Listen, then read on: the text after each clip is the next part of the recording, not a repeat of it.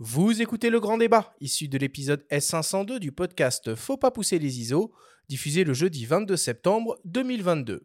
Cette émission est présentée par Sony et sa gamme de boîtiers hybrides plein format photo et vidéo pour les professionnels et les amoureux de la belle image. Nous sommes de retour dans Faut pas pousser les ISO avec Jérôme Kainborg pour le grand débat de cette émission dédiée au matériel nécessaire pour se lancer dans la production et la diffusion de vidéos en ligne, qu'on soit au format blog avec ou non une diffusion en direct. C'est un sujet très vaste et on va devoir faire des choix. En tout cas, avant de commencer, pour ceux qui ne connaîtraient pas encore Jérôme et la chaîne Naotech, voici un petit extrait de l'une de leurs vidéos.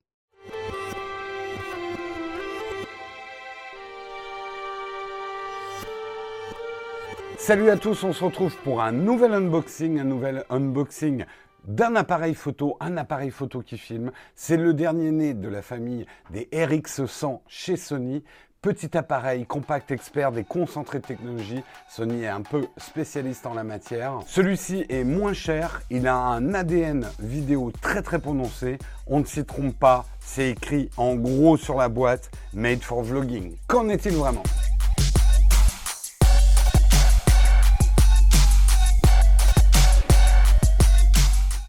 Ça qu'on appelle un elevator pitch ou une, euh, une intro. Enfin, c'est, euh, ça, donne envie en tout cas. Hein. Ça me fait bizarre parce que c'est les jeux génériques euh, qu'on a abandonnés.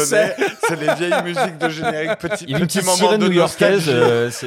c'est l'époque où on mettait encore des génériques parce que maintenant on les coupe. c'est trop long les génériques. En tout cas, hein, voilà, si vous êtes intéressé par en savoir plus sur la tech, les produits tech, allez voir hein, évidemment la chaîne de Jérôme qui s'appelle Naotech pas que toi, hein, c'est une équipe. Euh, vous travaillez à plusieurs là-dessus. Euh, il y a beaucoup, beaucoup de contenu hyper intéressant. Pour commencer, euh, on va essayer de faire un petit peu de champ lexical. Jérôme, pour toi, ce serait quoi la définition d'un vlog? Alors, vlog, c'est se filmer soi-même et raconter sa vie en extérieur éventuellement en intérieur, mais le vlogging traditionnellement, c'est plus quelqu'un qui prend une caméra, qui parle à cette caméra, qui est généralement sans caméraman. Euh, le vlogging, c'est être seul face à la caméra et se démerder avec la technique de cette caméra pour se filmer tout seul. Euh, pour moi, ça, c'est la définition du vlogging. En vue de diffuser sur Internet, du coup. Oui, en vue de diffuser sur hein Internet. Donc, c'est vrai qu'on a un peu cette image euh, du YouTuber avec son gorilla pote. Enfin, on pense à Cassie Neistat. Bah, ça a euh, été. Qui, on le suit toute la journée, où il nous raconte ses états d'âme, où il va prendre son café, machin. ouais, moi, je dirais que c'est de la vidéo narrative à la première personne. Mmh. Alors, on a cette image-là au départ de, de, de trucs autoproduits, où on a une espèce d'orme orchestre qui fait absolument tout. Mais toi, ce que tu fais dans tes vidéos, c'est pas le cas. Pourtant, j'ai quand même la sensation que ça rentre un peu dans le cet exercice du vlog, quoi. Mmh, désolé de te contredire, mais, non. Nous, pour moi, on est techniquement à l'inverse du vlog. C'est-à-dire qu'on a des caméramans, on a un certain type de montage derrière. La plupart de nos vidéos sont en intérieur, en lumière maîtrisée. L'exercice du vlog, pour moi, et tu parlais de Casey Neistat, qui n'est pas le premier à l'avoir fait, mais qui a posé les bases d'un nouveau type de montage et de narration en vlogging pour le rendre plus intéressant que simplement un mec qui parle à une caméra. Euh, on peut citer aussi quand même historiquement en France, on a eu quelqu'un qui est à la télévision avec euh, J'irai dormir. Euh, ouais, bien sûr. Antoine de Maxime. Voilà, qui, qui, a été un pionnier dans cette notion de je pars seul avec mes caméras et je me filme. Pour moi, c'est vraiment ça l'essence du vlogging. C'est je me démerde tout seul et je me filme moi-même. Mmh. Donc, euh, les choses très importantes en vlogging, c'est comment j'ai mon retour, comment je gère mon retour, euh, comment je gère mon son sans contrôle de son. Nous, ce qu'on fait, c'est on a quelqu'un pour checker le son, on a quelqu'un pour checker l'image. Si ça devient flou parce qu'on n'a pas d'autofocus, euh, il nous le dit. donc voilà, pour moi, l'essence du vlogging, c'est un homme ou une femme seul avec sa caméra et on se démerde. Et tant qu'on est dans la sémantique, donc on va ne pas confondre NPC, euh, vlog et vlog, puisque dans le jargon oui. du vidéaste. non, mais ça arrive souvent. J'entends souvent parler. Nous, on est des photographes à la base, hein, parce des puristes. Et, oui, oui, quand on avait mis le sujet En préparant l'émission, c'est là, on, fait on fait un truc sur quoi, là, exactement? Le mix a mis un vlog sur le GH6, mais. Euh, oui, voilà. voilà tu, peux peut-être nous rappeler ce que c'est un vlog ou... Alors, le, le vlog, pour, pour les gens qui font pas de la vidéo, c'est en fait un un, format qui va euh, très peu travailler les couleurs. En fait, en vidéo, mais en photo aussi, c'est un peu pareil. La couleur est un algorithme. Je suis désolé d'en choquer certains, mais en fait, la couleur, on peut la faire en poste. C'est quelque chose qu'on traite en poste. Et donc, en enlevant ce calcul-là au niveau du processeur, de calculer les couleurs et de les mettre, on va lui donner plus de puissance au processeur pour la luminosité. Parce que ça, la luminosité, c'est quelque chose très dur à gérer euh, en post-prod. Mmh euh, d'où le format RAW en photo. Mais nous, en vidéo, on en a 24, 25, 60 par seconde des photos à gérer. Euh, donc, c'est un autre problème. Donc, en libérant de la ressource machine, en lui disant, t'occupe pas des couleurs, je ferai ça après, on permet au processeur, euh, au coprocesseur d'image de sa caméra d'avoir plus de puissance pour la luminosité et donc on gagne des steps quoi. C'est très bien. Petite parenthèse, mais voilà, ça le mérite d'être clair et au moins on sait de quoi on parle. Et, quand on parle de live, du coup, on parle de diffusion euh, euh, en ligne, en, direct. c'est un peu comme si c'était du, broadcast, hein, finalement. C'est ça le stream, live stream, c'est la même chose en fait? C'est de la radio filmée. C'est de la radio filmée. Euh, euh, alors, historiquement, c'est beaucoup né avec euh, les, le, jeu vidéo. Oui, il y a des gens qui regardent d'autres qui jouent aux jeux vidéo. C'était qui ça? C'était Antoine Decaune, oui, qui avait fait la bourde là-dessus. que j'admire toujours autant, hein, mais il avait fait une vraie bourde. Oui, le phénomène est né avec ça. de, de bah, c'est Twitch hein, d'ailleurs qui est. c'est Twitch qui s'appelait Justin TV à mmh. l'origine. Euh, il y a eu, moi je sais qu'en 2009-2010, on faisait des lives pour les keynote Apple déjà. Donc c'est vraiment de la radio filmée. C'est l'instant où on réunit des gens autour d'un moment. C'est le la différence d'avec YouTube où les gens regardent quand ils veulent. Là, le principe même d'un live, c'est les gens viennent pour un rendez-vous euh, live. Ok, mais alors du coup, il faut quand même ce qu'on appelle une plateforme de, de diffusion, un endroit où, mmh. où, diffuser ça. Alors bon, il y a évidemment Twitch qui est euh, extrêmement euh, connu en ce moment, mais tu vois, tu parlais de YouTube. Sur YouTube, on peut on peut faire des, vidéos en dur, mmh. mais on peut aussi faire, faire des lives. Sur quel type de plateforme on peut streamer en fait? Bah, Instagram permet les lives, euh, Facebook permet les lives, YouTube permet les lives, Twitch permet les lives. Beaucoup de plateformes. Vous pouvez même prendre une plateforme indépendante si vous voulez pas être dans un GAFAM. Euh, enfin, qu'on appelle les, GAFAM, GAFAM, GAFAM. Euh, les, les euh, GAFAM, alors oui, Google, maintenant. Amazon, Facebook. Google, Amazon, Facebook. Enfin, maintenant, on dit les hammam, puisque mm. Facebook est devenu méta. Donc voilà, on va, on va tous au hammam pour se faire enfumer. Voilà. non, mais il y a des plateformes indépendantes de stream. Il faut comprendre une chose.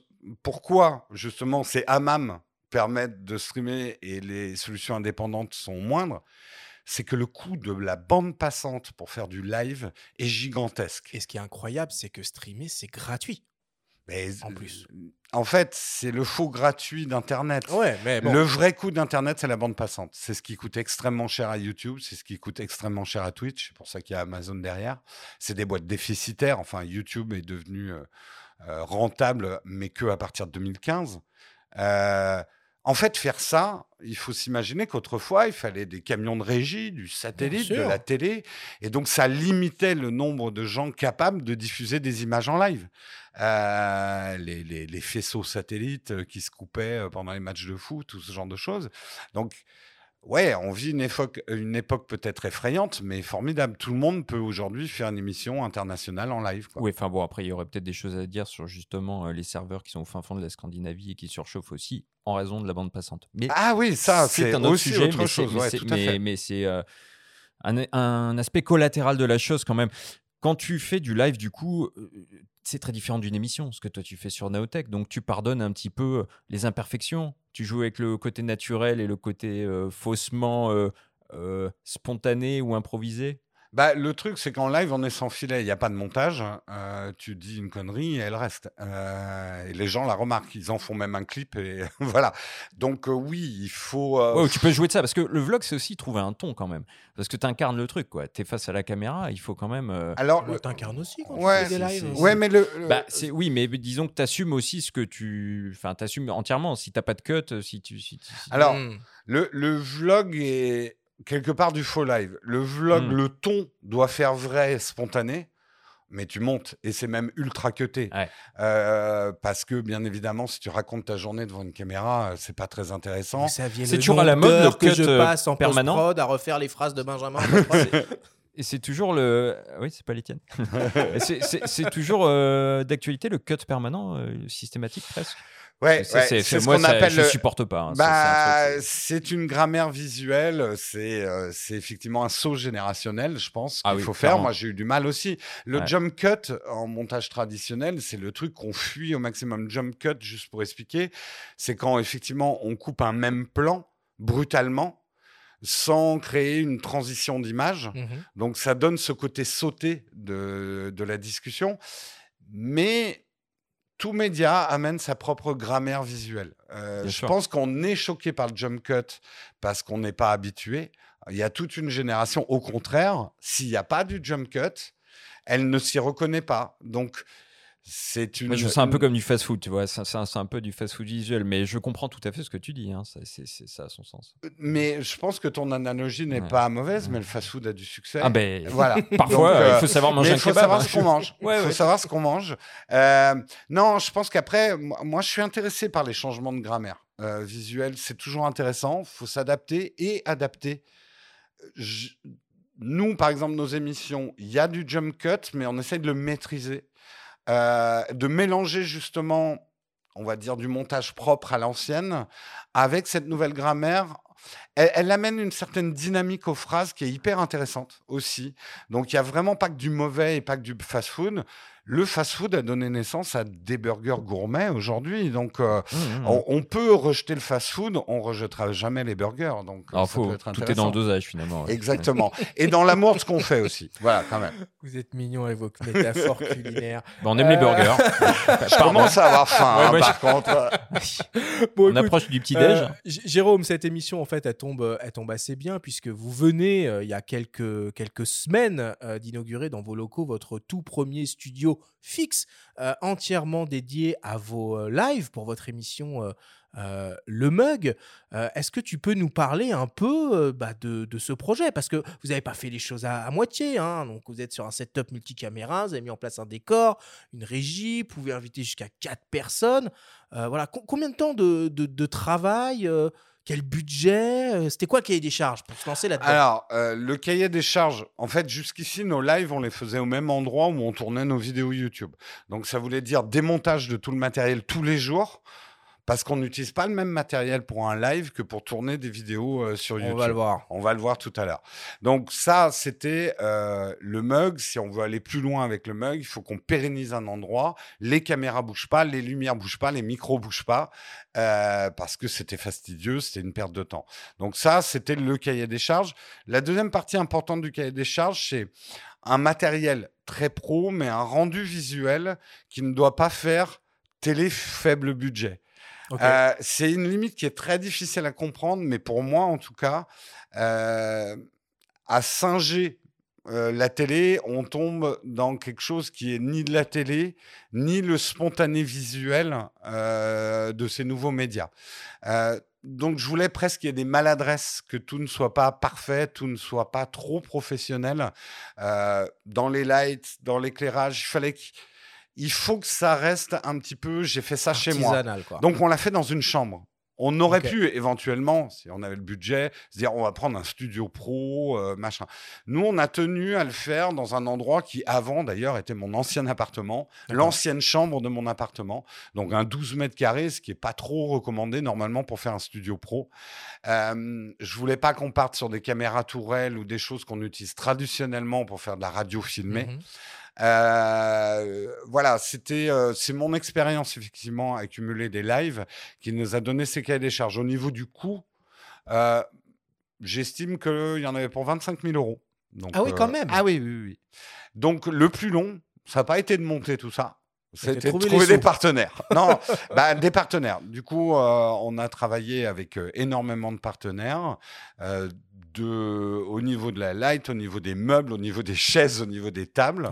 On en a fait une émission un petit peu catalogue où on présente comment on a fait ce studio avec des partenaires. Que je vous invite vraiment à aller voir parce que euh, elle est très cool, on apprend plein de trucs. Et je l'ai regardé euh, hier soir justement et j'étais assez amusé de voir que le côté artisanal est bien là et notamment au niveau de la sonorisation, tu utilises même des peluches. Oui, mais le, truc c'est que beaucoup de youtubeurs sont fait connaître et de streamers en mettant des mousses derrière eux.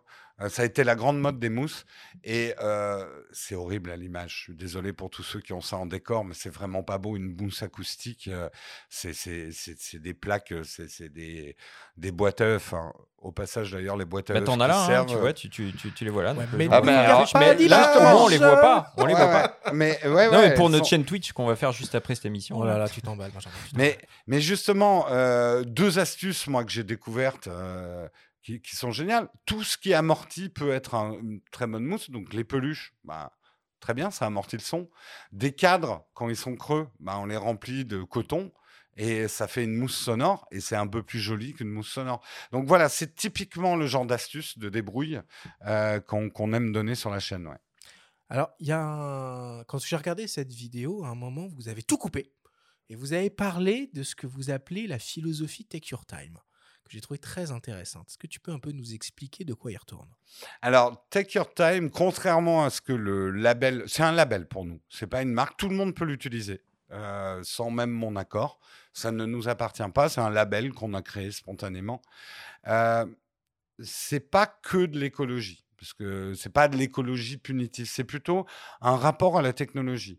Euh, nous, on a constaté, parce que ça fait un petit bout de temps qu'on en teste, que bien souvent, on exploitait mal ce qu'on avait déjà, ce qui générait des frustrations dans lesquelles s'engouffrait le marketing, qui nous faisait croire qu'en ayant un, nouveau matériel qui vient de sortir, on allait être plus heureux. C'est pas vrai. Le bonheur en tech vient de la maîtrise de ce qu'on a et euh, de découvrir des nouvelles capacités dans ce qu'on a. Donc pour moi, c'est plus une approche générale de la tech, Take Your Time, prendre son temps euh, prendre son temps pour choisir des produits, prendre son temps d'apprendre les capacités de son produit. On peut parler de boîtier photo et de, du taux d'exploitation de, des possibilités de notre boîtier photo euh, qu'on néglige souvent et qu'on croit qu'on va combattre en achetant un nouveau boîtier. Bah, tu, vois, je te coupe, mais on parlait d'Action Cam tout à l'heure pendant la partie actualité. Moi, mmh. ça me laisse euh, totalement indifférent. Les 5,7K de la nouvelle GoPro, oui, je m'en fous totalement. Pas de, ah, je suis pas en train de te dire, tiens, je vais me ah, l'offrir du tout. pour remplacer l'ancienne. Je, je, je, suis déjà limité par la 4K, parfois en termes de stockage, en termes Mais même montage, il faut l'ordi pour monter de la 5K. Exactement. Bah, donc, tu vois, ce que tu dis, c'est ultra important. Le truc, c'est que oh, nous, on a un peu une, une phrase dicton. C'est. Euh, si vous avez besoin de quelque chose, n'attendez pas, achetez-le tout de suite parce qu'un besoin, il faut le remplir. Si vous avez envie de quelque chose, attendez un peu parce que les envies, ça peut passer. Euh, et c'est quelque chose même qu'il faut combattre à notre époque, de succomber à toutes ces envies. Attention, je suis pas punitif, on a le droit de se faire plaisir de temps en temps et d'avoir un achat irrationnel même en tech ou de s'acheter un boîtier parce qu'on en a juste envie. Mais le marketing est là et pousse très fort à la porte de nos cerveaux, nous disant tu seras plus heureux, tu vas faire des meilleures photos avec. On sait bien qu'en photo, le matériel est important, mais c'est pas ça qui fait une bonne photo.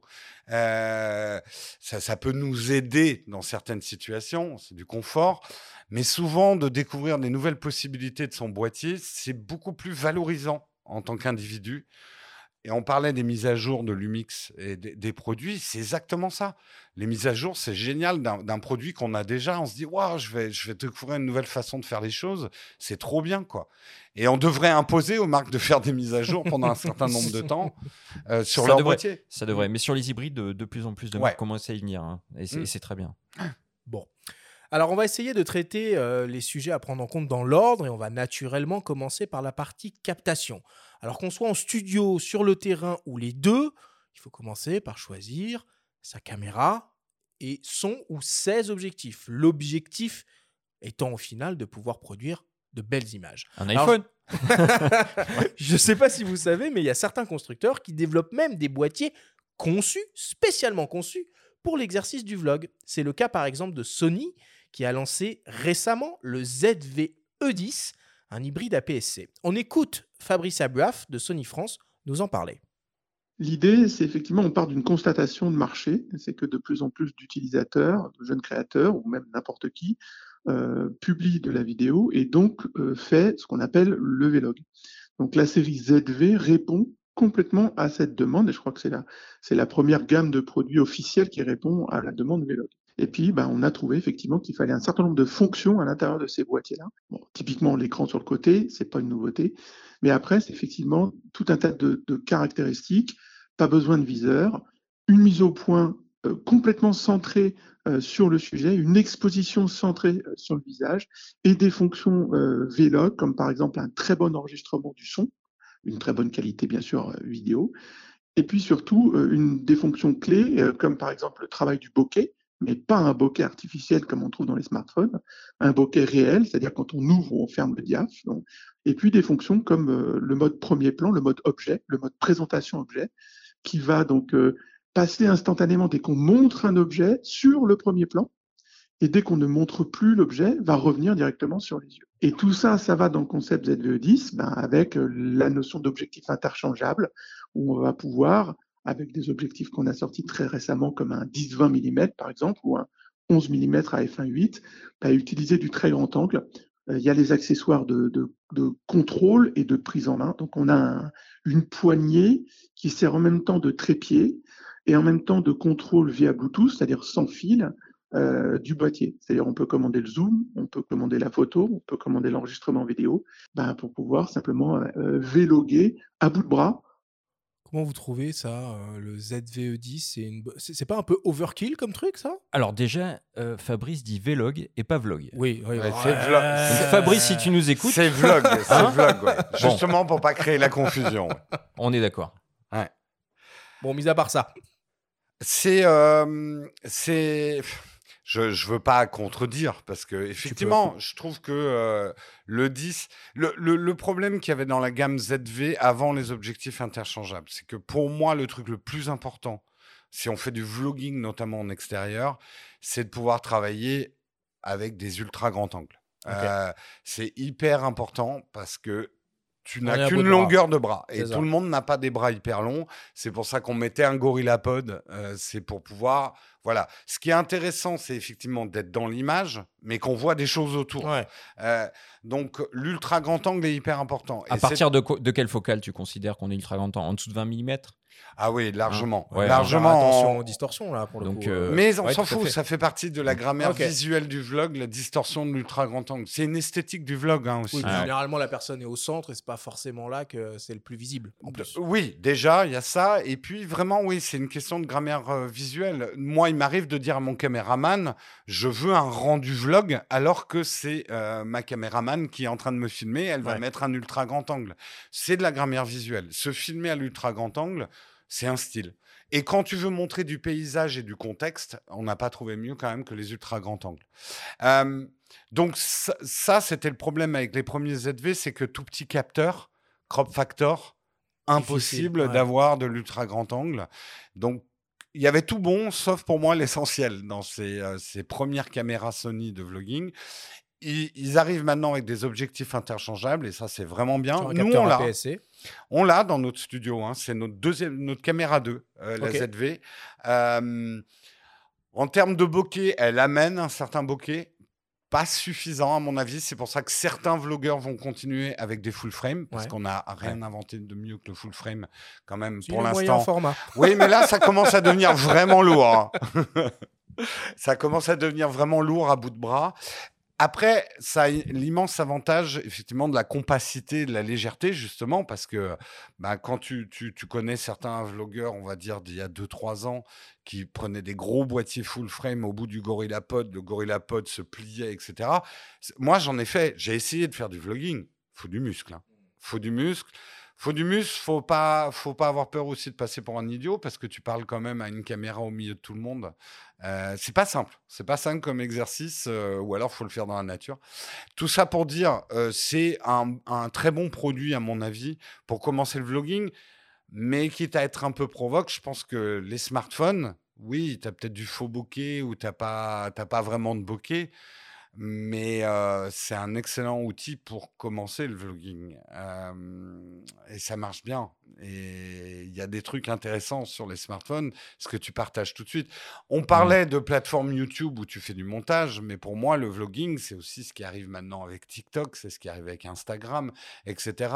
Moi, seul à une caméra, moi, seul face à une caméra, c'est super confort avec un smartphone de pouvoir partager direct derrière quand même. Mmh. Là, tu parlais de GorillaPod pour maintenir, j'en reviens à des aspects euh, bassement techniques sur le terrain, mais euh, tu maintiens à bout de bras un appareil comme ça avec un GorillaPod qui n'est pas stabilisé, les boîtiers sont pas stabilisés, le ZVE10 il n'est pas stabilisé, sauf euh, de manière électronique. donc si tu vas avoir un crop supplémentaire sur l'image, est-ce que c'est satisfaisant? Tu arrives à, avoir une image à peu près stable quand même? Bah, Comme d'habitude, en image, c'est une affaire de compromis. Euh, si tu veux une meilleure stabilisation, bah, tu vas peut-être passer chez des boîtiers, par exemple chez Lumix. Euh, mais, euh, mais là, il va falloir travailler sans autofocus. C'est faisable, hein, le, le, vlogging sans autofocus, mais il faut savoir ce qu'on fait. Et puis, peut-être pas se filmer à f1.8, quoi, mmh. sans autofocus. donc, comme d'habitude, il y a la caméra parfaite euh, n'existe pas. Il y a différentes formes de vlogging. Si tu vlogs en marchant, bah, le ZVE10, tu vas peut-être préférer quelque chose de mieux stabilisé. Si tu vlogs... Tu prends une poignée euh, DJI ou autre, ou je sais pas. Ouais, là, ça, devient dit, hein, Ils ont lancé une poignée avec plein de rappels de commandes. oui, mais elle stabilise pas. Euh, elle stabilise pas. Non, le truc que font aussi certains vlogueurs, c'est je pose ma caméra sur un muret et je me filme, voilà, un gorilla pod sur le muret. Il y a des moments où on va poser, il y a des moments où on la met par terre, il y a des moments où on la porte à bout de bras. Euh, il faut en fait un moyen de bouger constamment ta caméra et de remplacer un caméraman en fait. Mmh. Mais sachant que le plus important quand même dans tout ça, c'est d'être audible, non? Euh, Finalement, on ne décroche pas d'une vidéo quand le son est bon. Enfin, nous, on, insiste là-dessus parce qu'on est un podcast, donc c'est peut-être facile, mais c'est ultra important. Bah, c'est pour ça que j'ai failli te couper en pleine présentation quand tu dis le premier truc à choisir, c'est son boîtier les optiques. Non Bah non, ouais, c'est le son. Alors, pour être même plus provoque, le, le, premier truc auquel il faut penser si on se lance en vlogging ou en live, c'est qu'est-ce que je vais raconter? Hmm. Vous pouvez avoir le meilleur boîtier du monde, le meilleur micro et tout ça.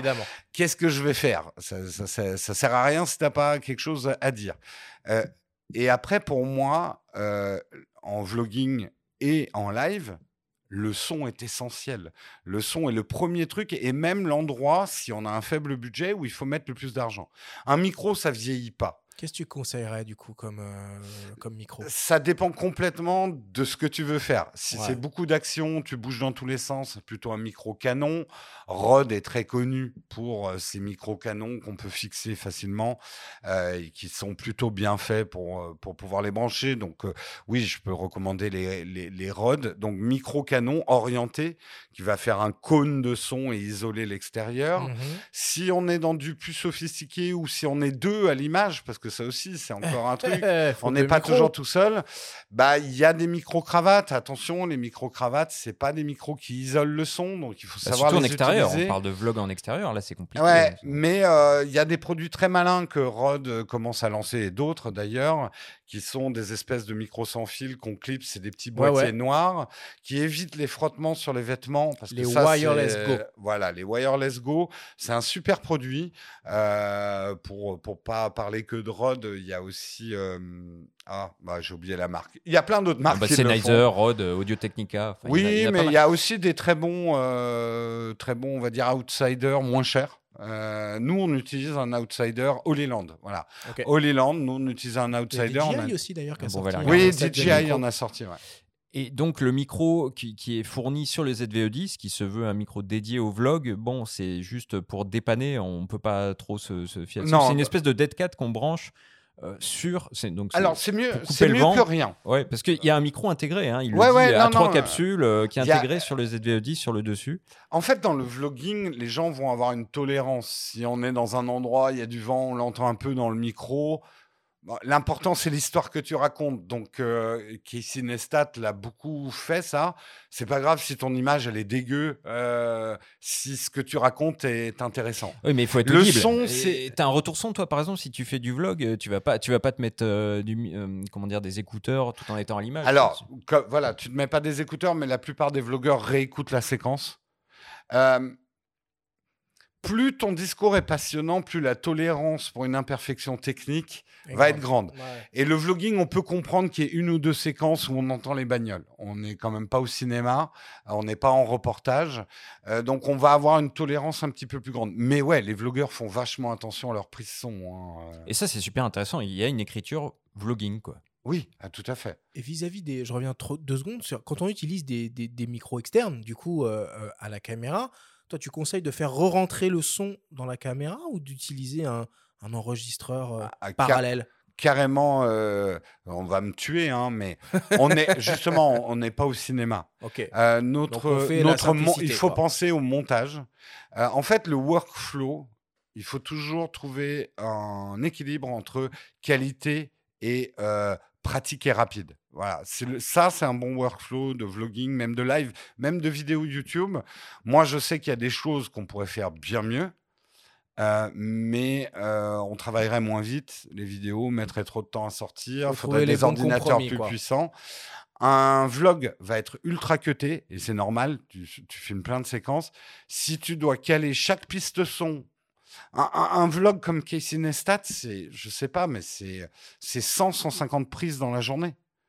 Euh, tu vas caler, mais tu vas caler ta voix. Je pense qu'un mec euh, comme Casey Neistat euh, donne l'illusion qu'il est seul à tout faire, mais dans la réalité, c'est pas vrai. Si. Tu crois? Après, c'est un malade mental. C'est un workaholic. ça lui a posé des problèmes. Pendant deux ans, trois ans, il a fait une vidéo tous les jours. Euh, il a failli perdre son couple, etc. C'est quelqu'un qui a un problème, euh, vraiment. Mais oui, je pense que c'est un des seuls que je crois quand il dit qu'il est seul. Après, il avait probablement quelqu'un qui lui présélectionnait sa musique et tout ça, des certaines facilités. Mmh. Mais il y a quelque chose dans la démarche de vlogueur, de monter ses propres pistes, c'est important.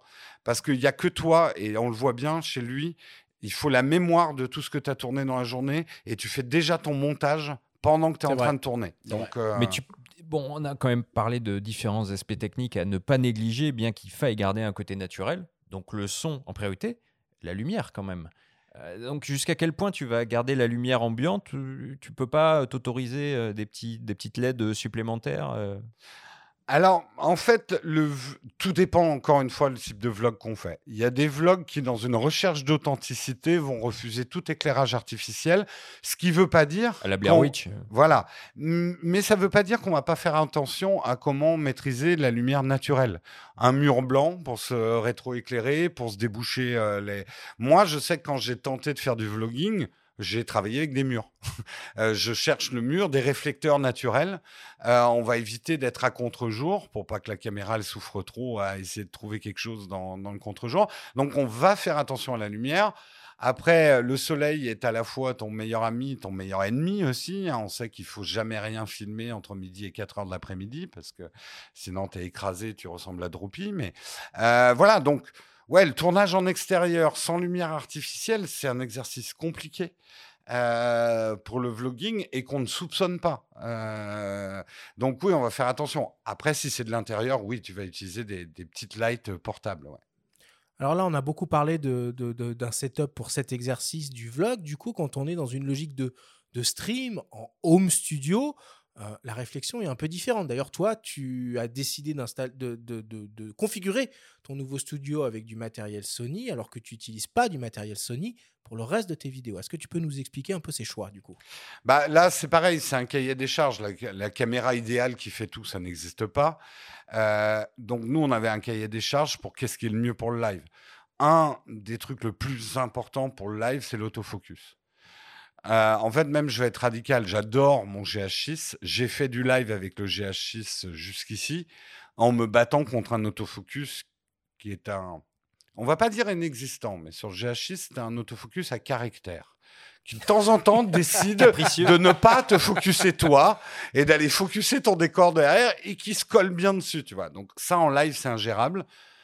C'est pas infaisable, je l'ai fait mais je n'en pouvais plus. Donc premier argument, meilleur autofocus. Donc déjà, pour nous, dans l'heure actuelle au niveau du marché, ça limitait à Canon, Sony.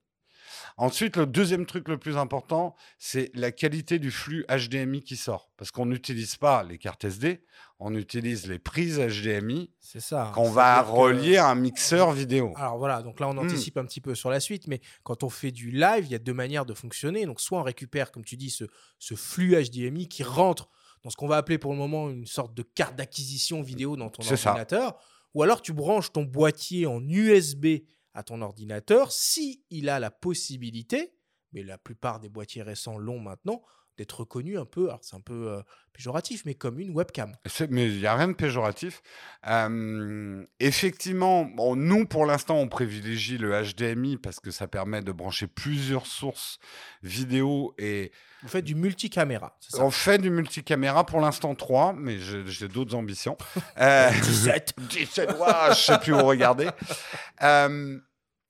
sachant que certains qui, connaissent bien le live, on se complique la vie en utilisant ce que j'appelle des appareils photo qui filment. Mais ça, c'est pour une autre raison, et on parle toujours des critères des caméras. Nous, comme on est dans une petite chambre, euh, la taille des capteurs, ça compte quand on n'a pas beaucoup d'espace. Autant si vous avez un grand hangar pour faire des lives avec beaucoup de champs derrière, le bokeh, on s'en fout un peu, il va se créer naturellement par la distance de votre décor arrière quand vous travaillez avec un, un peu le destin. Voilà, quand on a un mur qui est pas très loin derrière, bah, le full frame c'est quand même pas mal de pouvoir euh, détacher son sujet. sachant que là je donne aussi l'astuce, vous détacherez bien plus votre sujet du fond, non pas par le bokeh, mais par ce qu'on appelle les backlights. Non. Ah oui. Les backlights, la lumière. Si pour moi le truc, et là on reste purement dans le visuel, puisqu'on est dans une émission visuelle, vous aurez compris, le son, on s'est acheté des super bons micros qui valent une mmh blinde. Mais le deuxième poste où on a mis le plus d'argent, c'est les lumières. Beaucoup plus que les caméras et les objectifs. Parce que la lumière, surtout en live, mais j'ai envie de dire partout, la lumière crée l'image. On n'a rien inventé depuis l'invention de la photo. On est des sculpteurs de lumière, on est des peintres de la lumière. Une bonne lumière, fiable, renouvelable, parce que nous, on est là tous les jours. Donc, on pourrait acheter des caméras, des, des lights à 100 euros sur Amazon. Mais un jour sur deux, elle ne fournit pas la, même lumière. Et si on te suit donc avec des très bons micros, une très belle lumière, un smartphone va suffire. Exactement. Franchement, oui. Bon, on arrête tout. Et là, je, non, mais je vais, je vais être tout à fait honnête. C'est le conseil que je donne à n'importe qui, et pas que d'ailleurs pour les lives, même sur YouTube. Investis ton argent dans un micro, investis dans de la bonne light et filme-toi au smartphone. Personne m'écoute, mais pourtant j'ai raison. Parce qu'on l'a fait, on l'a même démontré dans des vidéos. Avec une bonne lumière, un bon micro et un smartphone, j'ai une bien meilleure image qu'avec. Enfin, j'ai un bien meilleur rendu qu'avec une caméra qui m'aura coûté 2000 boules, un objectif à 1500 boules dessus, sans micro et sans light. Mais je te crois pas. Si tu mets un 135 mm f1.8 G Master euh, sur un sur un A7 IV, tu vas pas me dire que l'image est moins eh ben, bonne qu'avec mais sans light, il a dit oh sans light. Ah non, mais avec zéro light. Ah avec zéro light. Non, franchement, la lumière, Enfin, je sais que les photographes qui nous écoutent et les vidéastes professionnels le savent, mais ça, on l'explique peut-être à un public qui, est, qui a moins conscience. Et moi, j'étais ah, le premier. Hein. Et là, je remercie Albert de SOS Ciné et d'autres euh, qui m'ont influencé là-dessus sur l'importance de la lumière. J'étais comme tout le monde. Je, m'éclairais à l'IKEA. Euh, même mes premières vidéos, voilà, c'était la lumière du bureau. Et euh, on m'a sensibilisé à la qualité de la lumière. Aujourd'hui, nous, les lumières qu'on utilise pour un live, ça va paraître désuet, euh, complètement fou pour certains, mais nous, il y a, ouais, je dirais un petit 6 000 euros quand même, rien qu'en light. Ok. Euh, même plus, 6 7 000 euros euh, rien qu'en lumière. C'est un vrai budget. Ce qui est super intéressant, hein, c'est que depuis tout à l'heure, on parle donc de, de, vlogging, on parle de streaming, on a parlé de lumière, de son, on n'a pas du tout parlé de définition, de 4K, de tout ça. Donc c'est vraiment, euh, je trouve ça chouette qu'on parle de ces instruments-là qui sont finalement à la base de la qualité de ce qu'on va obtenir à la fin et qui passent avant la qualité d'image. La def et le flux, c'est mais qui sont des de la mécanique quoi. Après, bah, c'est de la mécanique, mais qui influe aussi sur d'autres paramètres qui sont très importants. Euh, le, la, durée de, de, vidéo, euh, le stockage, la bande passante dont on a parlé, etc. Mais je trouve ça hyper intéressant comme angle d'attaque de, de, parler de son et de lumière. Enfin moi ça, ça me plaît en tout cas. Alors qu'à base, le vlogging est, vraiment du mandarin. Je, je, le répète. Mais euh, c'est vrai qu'après, tout est une affaire de compromis. Quand on diffuse en live, on veut aussi un flux facile à diffuser. Hmm. Ça ne veut pas dire qu'on n'utilise pas la 4K, mais on va souvent cropper dedans. C'est-à-dire que nous, la 4K. Fais deux plans avec une seule caméra. Voilà. Alors, on peut faire deux plans avec une seule caméra, mais ça va permettre. Nous, par exemple, on est trois présentateurs de tailles différentes. Ah. Plutôt que de bouger la caméra tous les jours, on filme plus large, mais on crop numériquement dans le logiciel OBS qui mixe tout ça. Enfin, tu nous pour, un peu voilà, j'expliquerai pour s'adapter aux différentes tailles. Bon, en même temps, aujourd'hui, la meilleure solution, c'est de lever ou de baisser la chaise. mais, euh, ou les talonnettes euh, euh, de Sarkozy. Bon. Voilà. mais on va utiliser la 4K, mais ça ne veut pas dire qu'on diffuse en 4K. Toi, tu diffuses en Full HD On est pour l'instant en Full HD parce que de toute façon, enfin, de la radio filmée, l'apport de la 4K en termes de qualité d'image, il n'est pas. Mais par contre, sur tes vidéos postées en dur, on va dire, euh, pour parler comme ça sur YouTube, là, tu es en 4K. Oui, mais alors là, j'ai une anecdote à raconter. On a eu beaucoup plus de réactions de gens disant Waouh, vous avez changé de caméra, votre image, elle est incroyable. Non pas quand on est passé en 4K, parce que ça, on a été super discret. On l'a même pas dit. On n'a pas dit waouh cette vidéo est en 4K, mais les deux choses qui ont fait que les gens ont réagi à notre image, c'est un quand on a acheté des vraies lumières, tout le monde a cru qu'on avait changé de caméra, et deuxièmement quand on a changé la, diagonale de l'image, notre ratio image, qu'on a osé passer sur des ratios images de cinéma. En 16 du coup? Non, pas tout à fait. Pas tout à fait. C'est un, c'est un autre format que j'ai pas en tête. Euh, c'est un format qui est aussi utilisé en cinéma, mais c'est pas le 16-9 justement. Euh, j'ai un trou de mémoire. Mais bon, bref. du scope quand même. Non, non, c'est pas du scope, mais c'est un espèce d'intermédiaire. D'accord. C'est un espèce d'intermédiaire. Euh, mais je voudrais pas dire de conneries techniques, sinon je vais me faire incendier, donc je préfère rien dire. et on a eu plus de réactions sur la qualité d'image que quand on est passé en 4K. Et pour être tout à fait honnête, on triche avec la 4K. C'est-à-dire qu'il y a encore certains plans qu'on tourne en FHD et qu'on interpole en 4K. Et ça, passe très bien. Personne n'a jamais vu que du feu. je veux dire, c'est des débats de pixel peeper. oui, mais à l'heure où on nous bassine de marketing avec la 8K, tu vois, moi je trouve que c'est des discours qui sont ultra intéressants aussi. Et, qui, bah, en fait, sont réalistes. Là, il y a des gens qui vont pas aimer ce que je vais dire, mais les machines sont formidables. Non, les, machines sont ultra puissantes. En fait, la 8K et la 4K sont des formats très intéressants, quel que soit ton format de diffusion. Nous, on utilise la 4K depuis hyper longtemps, alors qu'on était encore en FHD, parce que ça permet de cropper. et même si tu interpoles une image 4K en FHD, tu auras une meilleure image qu'une image filmée en FHD en native. Compris. Voilà tu vas avoir un, rendu qui est amené par l'ordinateur. Ouais, donc ces histoires de hmm. ultra haute définition, c'est aussi et peut-être même avant tout de la possibilité de post-prod, en fait. C'est de la, captation. C'est des, outils supplémentaires, ouais, ah, absolument. c'est pas qu'une logique de diffusion. Euh, c'est pouvoir recadrer, c'est de la latitude. En fait, les gens confondent diffusion et captation. C'est pas parce que je filme en 8K que je vais diffuser en 8K. Mmh. Surtout pas même. Nous, on a toujours filmé dans des résolutions supérieures à celles de nos diffusions pour garder, comme tu dis, des latitudes de post-prod. Ok. Je reviens trois secondes sur ton euh, setup de, de, studio. Donc, tu as dit que c'était un multicaméra, trois caméras plus à venir. Par contre, ce qui est important quand on est sur un, un dispositif comme ça, c'est d'avoir de la cohérence en termes de rendu d'image. Et là, du coup, avoir des, des, caméras qui viennent de la même marque, de la même gamme, voire même exactement les mêmes caméras, ça a du sens. Ça a du sens. C'est pas pour ça qu'on n'en a pas chié. et c'est pas en live, mon gars. et, et, je peux te dire qu'on en a chié quand même, même si tout vient de Sony. Ouais. Euh, d'un capteur à l'autre, tu n'as pas. C'est pas tant sur les couleurs, parce que ça, comme je l'ai dit tout à l'heure, la couleur est un algorithme, on peut s'y retrouver.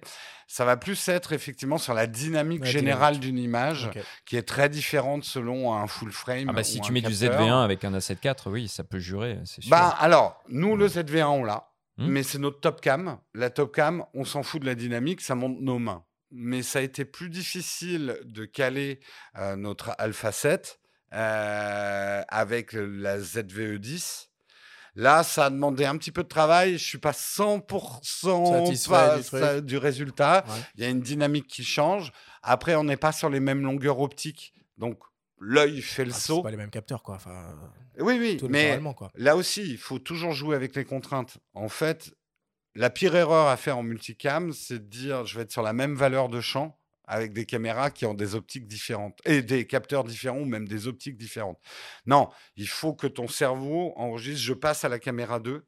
Donc il s'en fout que la dynamique soit pas exactement la même. Par contre, tu lui mets la même valeur de champ, euh, tu fais 2,50 mm à 45 degrés, là l'œil il va faire wow wow wow wow, il y a un truc qui va pas là, c'est pas la même image, c'est pas raccord, il y a un faux raccord. Justement, tu parles d'œil, on a parlé d'autofocus tout à l'heure. Est-ce que tu utilises la fonction de IAF qu'on a sur les Sony, hein, qui fonctionne très bien, mais je me demande à quel point elle fonctionne en vidéo, c'est-à-dire de la détection de visage et des yeux? Oui, après. Est-ce que c'est fiable? on, a une tolérance au flou quand même en vidéo, encore heureux. Euh, de toute façon, la vidéo, encore plus que la photo, est une illusion d'optique. donc l'œil, de toute façon, il voit du mouvement, ça l'excite, un peu de flou, ça passe. Donc oui, on a la détection de l'œil Enfin, maintenant, c'est plus la détection de l'humain et du visage qui est la plus performante en vidéo pour nous, parce que l'œil, bah, il peut disparaître dans une vidéo, il ne faudrait pas que l'appareil saute.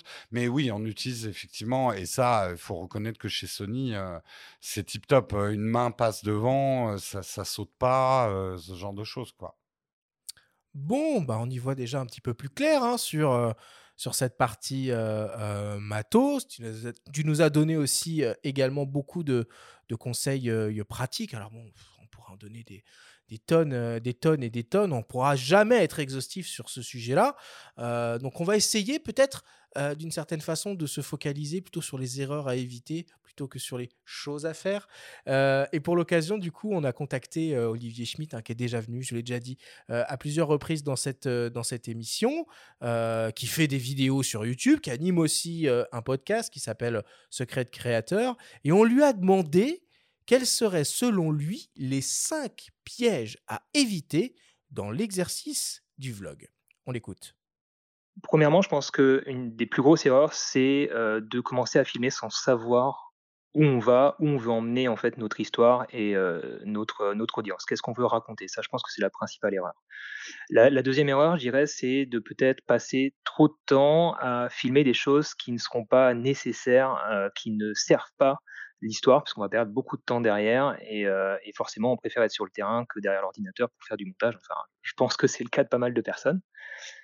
Je dirais aussi que ne pas, ne pas intégrer d'autres personnes que soi dans un vlog, c'est aussi aujourd'hui une belle erreur, quelque chose qu'il faut éviter, puisque l'intérêt, ça va vraiment être d'aller à la rencontre des gens, d'avoir des interactions, et plus on est dans un vlog, plus ça va être intéressant pour, pour le spectateur. Techniquement, une erreur, ce serait, on est toujours un petit peu dans, dans la même idée, ce serait de peut-être trop faire attention à la technique, là où ce n'est pas nécessaire, là où finalement, encore une fois, le storytelling prend le devant parce que s'attarder trop sur la technique risque de nous faire louper des moments clés, des, moments furtifs. c'est comme si vous filmez un mariage, il y a des choses qui vont se passer, qui ne se passent qu'une fois qu'il ne faut pas louper. Et quand on réalise un vlog, les gens sont susceptibles d'être beaucoup plus tolérants, sont plus tolérants en fait par rapport à la technique que qu'au cinéma ou que dans une série. Et mmh, la dernière erreur, c'est peut-être de, bah, ça englobe un petit peu tout ça, c'est de, vouloir en faire trop et, trop long. je pense que, que, si on veut débuter dans le vlog, faire des, petits formats de 5-6 minutes qu'on maîtrise et qu'on peut reproduire facilement un petit peu à n'importe quel moment, n'importe où, c'est la meilleure des stratégies. Ça nous permettra de, finaliser des projets, d'être satisfait d'avoir réalisé quelque chose et, et de directement pouvoir voilà, appuyer sur exporter, publier et passer à un autre projet pour raconter une nouvelle histoire. Bon, il y a du sens hein, finalement entre sa parole et les conseils que tu nous as déjà un peu. On a à peu près tout dit déjà, hein. mais hein c'est vachement intéressant. Il, il, est toujours très, très clair aussi euh, et, concis, mais c'est à peu près tout ce qu'on a dit. Sauf peut-être sur la durée, on n'en a pas trop parlé. On a parlé des jump cuts, donc du rythme. On n'a pas tant parlé de la durée. C'est important quand même quand on, on, fait de la captation, euh, notamment en extérieur aussi, euh, ne serait-ce que par rapport à l'autonomie de, de, son matériel. faut mieux faire court ça, l'autonomie du matériel, ça, va être au niveau des rushs, mais là où il a tout à fait raison, c'est il faut penser à son montage. Euh, si on arrive devant son ordinateur et qu'on a 4 heures de vidéo à dérocher pour produire un 4 minutes, vous allez vous décourager parce qu'on oublie toujours, mais il faut réécouter ces, il faut réécouter ces 4 heures pour, pour obtenir quelque chose d'intéressant. Donc, euh, ça, Casey Nestat, pour réévoquer lui, est un mec qui a un talent et même un génie là-dessus, c'est qu'il est en train de faire son montage pendant qu'il filme. Hein, j'en suis persuadé. Il, diminue ce que moi j'appelle le. qu'il a besoin, quoi. Voilà, il faut enlever le gras, euh, diminuer le fat, euh, pour pas avoir trop de boulot derrière quand on va être au montage. Donc, Olivier a quand même raison. Euh, après, votre résultat final peut faire 15 minutes si vous tenez les gens en haleine.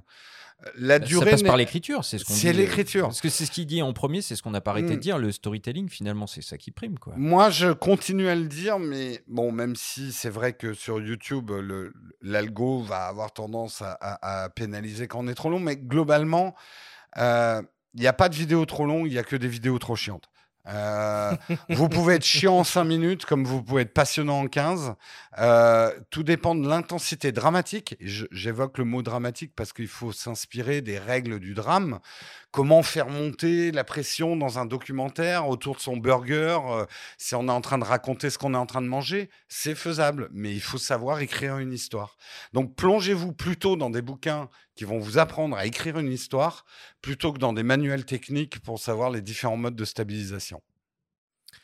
On va conclure là-dessus. Hein, ma foi, bon, il y a plein de sujets qu'on aurait aimé euh, aborder avec toi, mais le c'est passionnant finalement. Le chrono, euh, le chrono tourne. Merci Jérôme. Eh ben, merci de m'accueillir. Pour, tout, euh, ah, pour tous ces, ces, ces, conseils, je pense qu'on a la matière pour faire un volet 2 à cette émission et peut-être un peu se focaliser davantage sur toutes les contraintes techniques qu'on peut avoir lors de la diffusion des lives. Et Dieu sait si s'il y en a. Merci beaucoup Jérôme.